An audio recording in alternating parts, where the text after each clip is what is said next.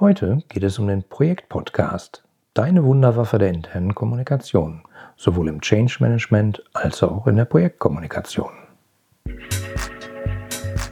Willst du als Unternehmer, Manager oder Selbstständiger deine Kunden zu langfristigen und profitablen Stammkunden machen? Dann bist du hier im Blickwinkel Kunde Podcast genau richtig. Mein Name ist Oliver Teitschak und ich freue mich, dass du hier bist, um Tipps und Denkanstöße für den Erfolg deines Unternehmens mitzunehmen.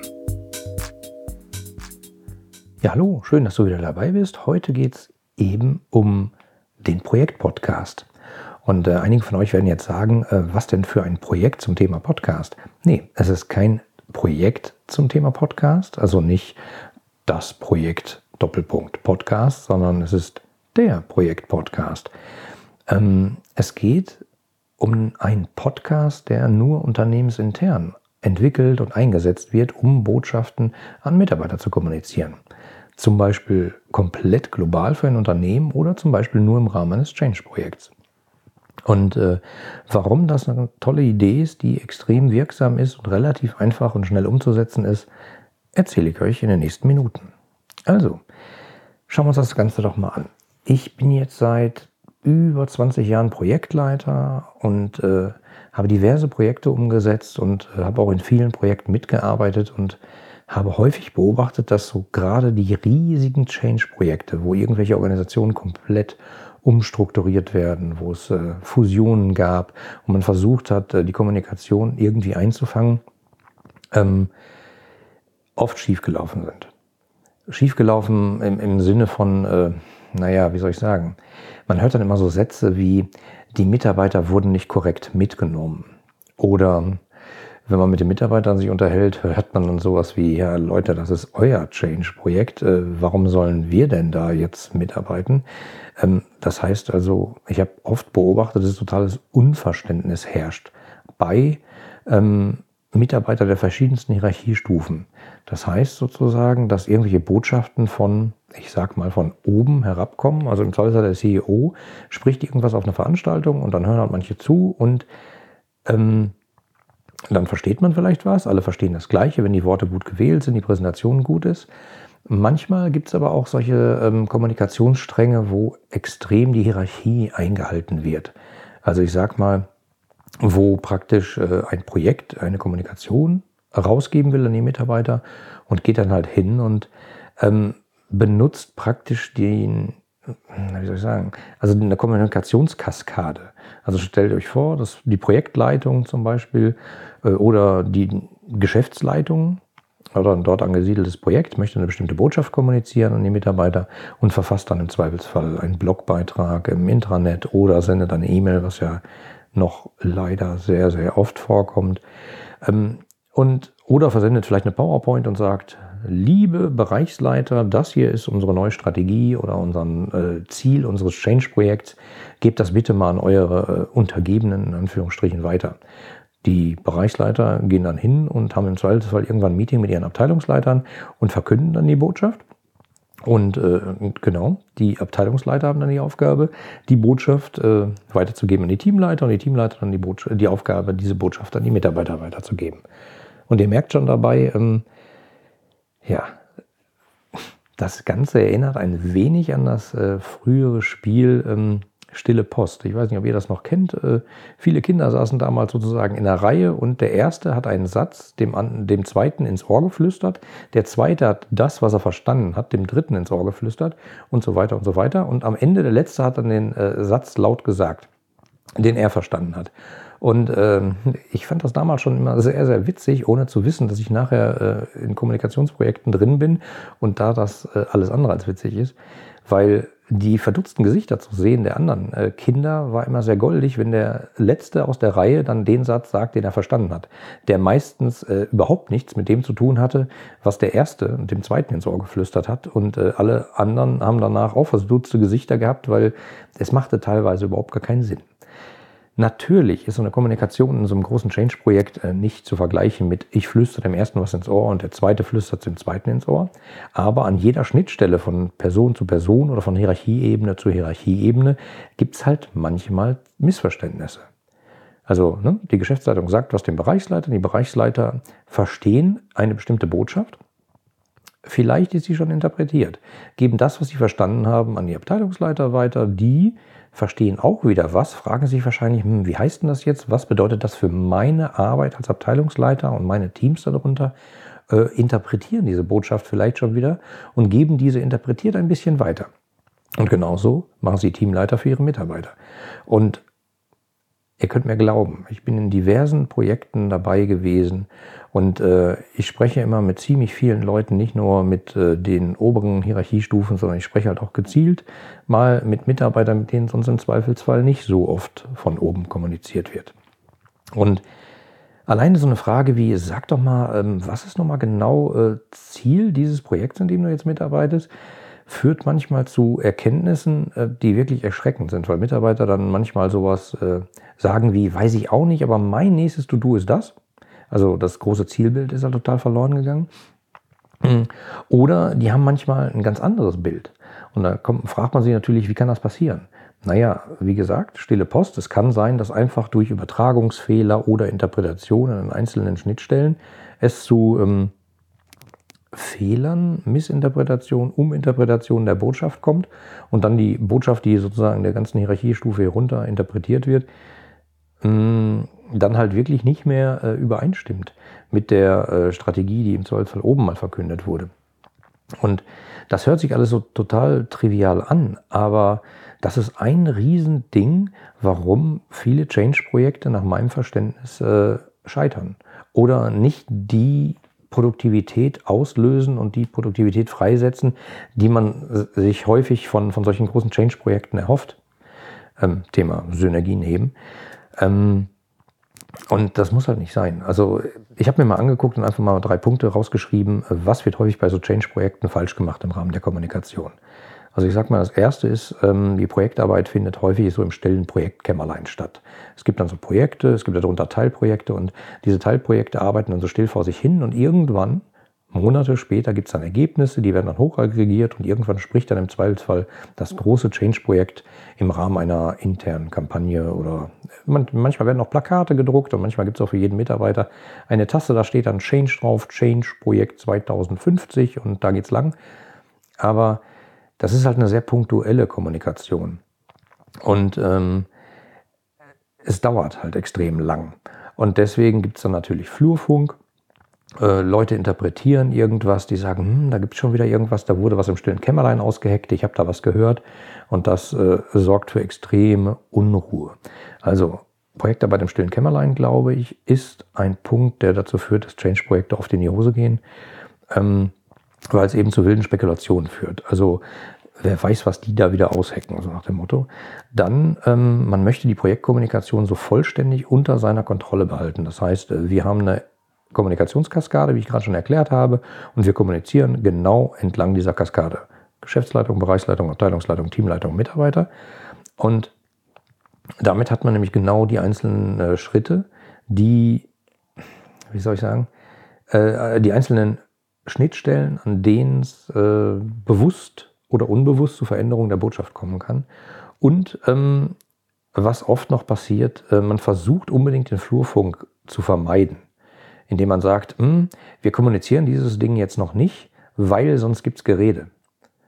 Das Problem ist aber, ich meine, wer Paul äh, Watzlawick kennt, äh, ne, ein, eins seiner Axiome ist, man kann nicht nicht kommunizieren.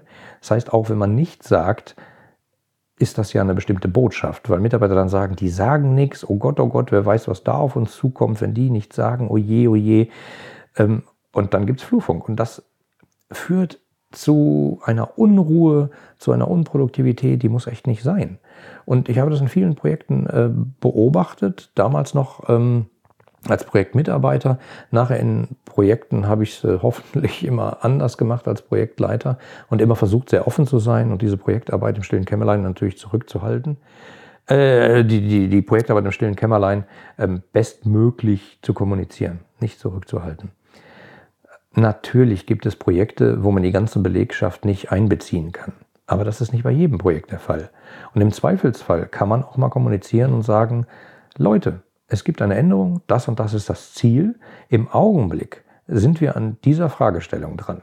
Es gibt drei Richtungen, in die wir weiterdenken. Wir wissen nicht, wo es hingeht. Das ist Projektarbeit, das kommt in den nächsten Wochen. Aber das sind diese drei Richtungen. Vielleicht habt ihr Input, gebt uns doch mal welchen. Das heißt, äh, einfach sich mal darauf besinnen, nicht nur das Projekt an sich erarbeitet diese äh, Projekt-Change, sondern im Zweifelsfall auch mal der Mitarbeiter unten, weil es ist manchmal wirklich vermessen zu glauben, dass man selber oder vielleicht seine kleine Schar von drei Leuten drumherum, vielleicht sind es auch 50, ähm, die Weisheit mit Löffeln gefressen haben und, und wissen, wie so ein ganzes Unternehmen funktioniert. Ich bin manchmal wirklich erstaunt, je nach Flughöhe in einem Unternehmen, wie verschieden die Bilder des eigenen Unternehmens sind. Also was zum Beispiel manche Geschäftsleitungen glauben, wie ihr Unternehmen und wie Prozesse intern gelebt werden und funktionieren und wie sie dann wirklich auf Mitarbeiterebene umgesetzt werden. Und ähm, dazwischen gibt es immer Diskrepanzen. Deswegen bin ich ein großer Freund davon, extrem offen zu sein. Und ähm, deswegen ist für mich sozusagen ein Punkt, um für den Erfolg eines Change-Projekts zu sorgen, mit den Mitarbeitern zu kommunizieren, und zwar mit der gesamten Projektlaufzeit. Wie gerade schon gesagt, es geht nicht darum zu sagen, äh, das, das ist das Ziel, da kommen wir in zwei Jahren hin, wenn das Projekt zu Ende ist, äh, weil das weiß man dann ja noch nicht, aber regelmäßig zu kommunizieren, und zwar eindeutig und präzise. Und ähm, man muss auch, kann auch offen sein und sagen, pass auf, wir haben ja diese Fragestellung und da gibt es drei Punkte, wir denken in die drei Richtungen, wir wissen es noch nicht, wir untersuchen das, aber es kommt. Wenn das ein geheimes Projekt ist, müssen wir nicht darüber reden, dass man das nicht kommunizieren kann. Aber nicht alle Projekte sind geheim, weil sie äh, Merger and Acquisition Projekte sind oder sowas oder börsenrelevante Geschichten haben ähm, oder erstmal im Betriebsrat abgestimmt werden müssen, äh, im Zweifelsfall, den man sowieso ganz besonders einbinden muss und nicht ausbinden, sag ich mal, sondern immer einbinden und zwar ganz bewusst. Ähm, also, mein Tipp, kommuniziert mit allen Mitarbeitern während der gesamten Projektlaufzeit. Und zwar hierarchieübergreifend. Das heißt, wenn ihr da oben in der Geschäftsleitung sitzt und da ein großes Change-Projekt verantwortet, plant, durchführt, kommuniziert nicht entlang der Kommunikationskaskade, Bereichsleitung, Abteilungsleitung, Teamleitung, Mitarbeiter, sondern macht es breiter. Dazu gibt es diverse Möglichkeiten. Man kann Social Intranet-Systeme äh, nutzen, Netzwerksysteme, man kann äh, ein Intranet posten im Internet äh, einen Post absetzen oder einen Projektblog aufsetzen. Gibt es alles Mögliche, nur äh, verlasst euch nicht auf diese Kommunikationskaskade, weil in großen Change-Projekten sind nämlich genau die Teilnehmer, also Bereichsleitung, Abteilungsleitung, Teamleitung, häufig extrem betroffen. Und ähm, manchmal verfälschen die die Botschaft absichtlich, unabsichtlich, willentlich oder aus Versehen. Kann alles passieren. Deswegen glaube ich, wenn ihr wollt, dass die Botschaft von euch wirklich überall ankommt, kommuniziert sie breit und nicht entlang der Kaskade. Ähm, kommuniziert mit einer Stimme und mit unmissverständlichen Botschaften. Also ich sage mal, das Ziel sollte es sein, dass eure Botschaft direkt von jedem ohne, ohne Interpretationsspielraum äh, verstanden wird. Jetzt sagt man natürlich, ja, ohne Interpretationsspielraum, das ist ja dann so wie die Bildzeitung. Ähm, ja, was soll ich da sagen? Tja, die wird von vielen Leuten gelesen. Und ähm, die ist relativ mächtig, weil sie mit einfachen Botschaften viele Leute erreicht, erreichen kann. Ähm, und ja, man muss manchmal von seinem hohen Ross runterkommen und einfach mal sagen, pass mal auf, wir sprechen ganz einfach und präzise. Und ähm, glaub mir, das ist, das ist die hohe Kunst. Es ist nicht die hohe Kunst, viele Fremdworte zu verwenden, komplizierte Zusammenhänge zu haben, sondern ähm, ein Schaubild zu machen. Ein ganz einfaches. Also das verwende ich häufig in meinen Projekten. Ganz einfache Schaubilder. Die wirken total simpel. Da sind dann drei Kreise drauf, da steht was drin, da sind Pfeile hin und her und manchmal ist ein Pfeil nur hin und nicht her und so. Ähm, ganz simple Schaubilder, die aber extrem viel erklären. Man kann natürlich versuchen, in so ein Schaubild alles reinzuquetschen, die gesamte IT-Landschaft eines Unternehmens, dann äh, wird man aber auch äh, nach wenigen Sekunden schon einen Großteil der Leute abhängen. Es geht häufig nur um globale Zusammenhänge und einfache Strukturen. Deswegen versucht möglichst unmissverständliche mit einfachen und vor allen Dingen unmissverständlichen, äh, unmissverständlichen Botschaften zu kommunizieren. Und lasst einfach mal ein Fremdwort weg. Alleine der Prozess, um so eine Botschaft zu formulieren, ist manchmal sehr heilsam. Weil wenn man sich da so hinsetzt und sagt, okay, das hier ist die Botschaft, die, die wir kommunizieren wollen an die Mitarbeiter, fragt doch mal jemanden Dritten und legt ihm die mal hin. Ähm, ich mache das inzwischen und kriege öfter mal solche Sachen durchgeschickt. Man schickt mir das und sagt, lies doch mal drüber, was denkst du? Ähm, und da sind manchmal Bandwurm- und Schachtelsätze drin mit äh, zig Fremdworten und vor allen Dingen Abkürzungen. Und ich verspreche euch, das geht in die Hose. Lieber präziser. Und das glaubt mir, das ist extreme Arbeit. Also ähm, wenn das Tage dauert, um einen halbseitigen Text zu formulieren mit mehreren Leuten, dann kann das sinnvoll sein. Muss nicht immer, kann aber. Ähm, ne? Weil in der Kürze liegt die Würze, wie man so schön sagt. Also denkt daran. Ähm, und was extrem wichtig ist und was bei vielen Change-Projekten total zu kurz kommt, ist nach meinem Verständnis das Zuhören. Es ist ein total unterschätzter Bestandteil der Projektkommunikation. Man, man sagt ja immer so, oh, wir sind das Projekt und wir müssen jetzt diese Botschaft an die Mitarbeiter kommunizieren. Ähm, aber zum Kommunizieren gehört eben Kommunikation und das äh, hat einen Hin- und einen Rückweg. Das heißt, ich muss nicht nur meine Botschaft senden, sondern ich muss auch dafür sorgen, dass im Zweifelsfall die Botschaft richtig im Kopf des Gegenüber angekommen ist. Und ich kann nicht beeinflussen, was der andere versteht. Ich kann nur beeinflussen, was der andere sagt. Wenn ich aber die Ohren aufmache und zuhöre und Botschaften sende und die Bereitschaft und Möglichkeit biete, äh, sozusagen auch mal zu antworten und mal im Zweifelsfall im Internet drunter zu kommunizieren, zu sagen, ähm, das gefällt mir so nicht, weil äh, ihr habt daran und daran nicht gedacht, ist das nicht gut. Es ist extrem wertvoll, sozusagen die Rückkanäle zu kriegen, weil man dann auch relativ schnell mitkriegt, die Botschaft, die wir hier ausgedacht haben, ist total falsch verstanden worden oder ist anders verstanden worden, als wir sie gesagt haben, weil sie vielleicht nicht präzise genug war oder irgendwie Interpretationsspielraum hatte. Ähm, und wenn ich sozusagen von Kommunikationsmöglichkeiten spreche, dann habe ich ja gerade schon gesagt, es gibt diverse Social-Internet-Geschichten oder, oder, oder.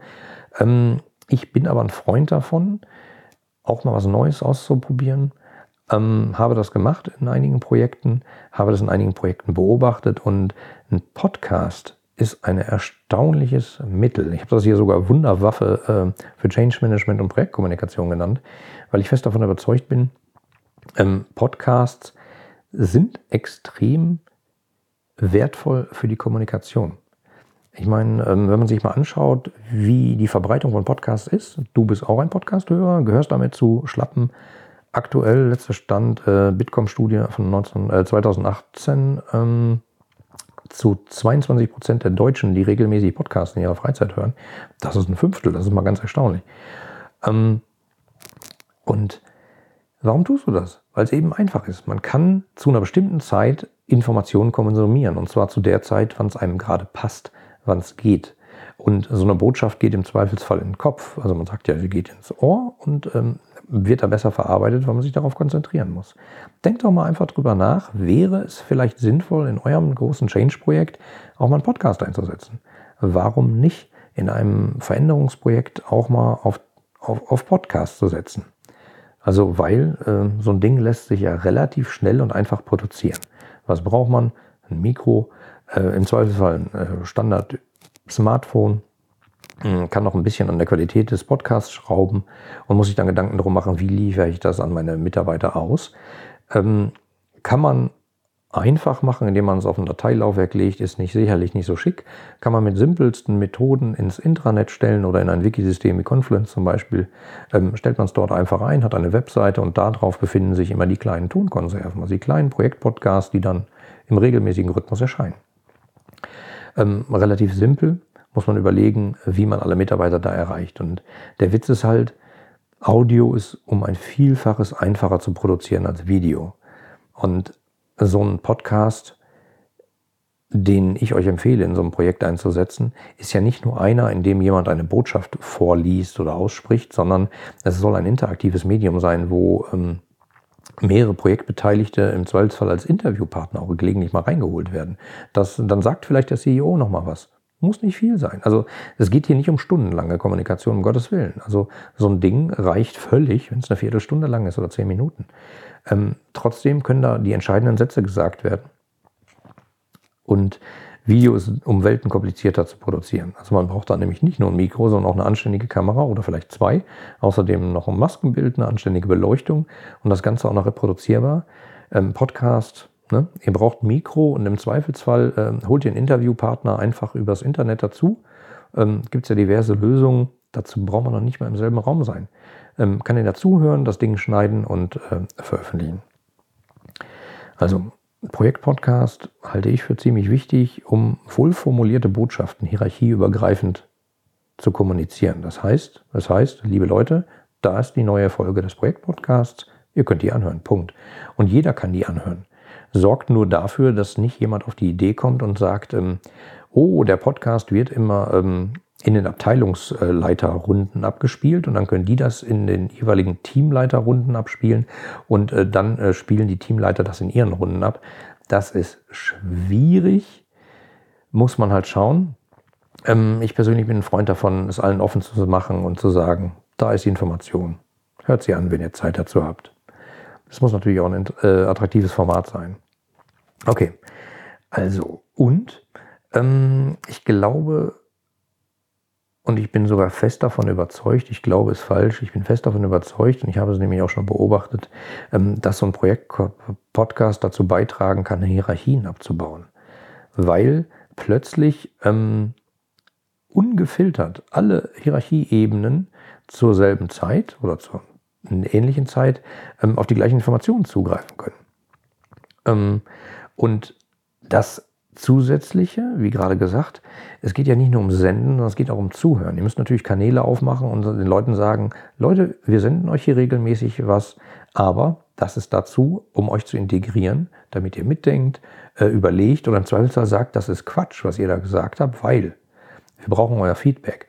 Das heißt, ähm, macht hierarchieübergreifende Kanäle auf um dieses Feedback einzusammeln. Also sagt nicht sowas wie lieber Mitarbeiter, sagst deinem Teamleiter, der sagt seinem Abteilungsleiter, der sagt seinem Bereichsleiter, der sagt es dann im Projekt bei der Geschäftsleitung.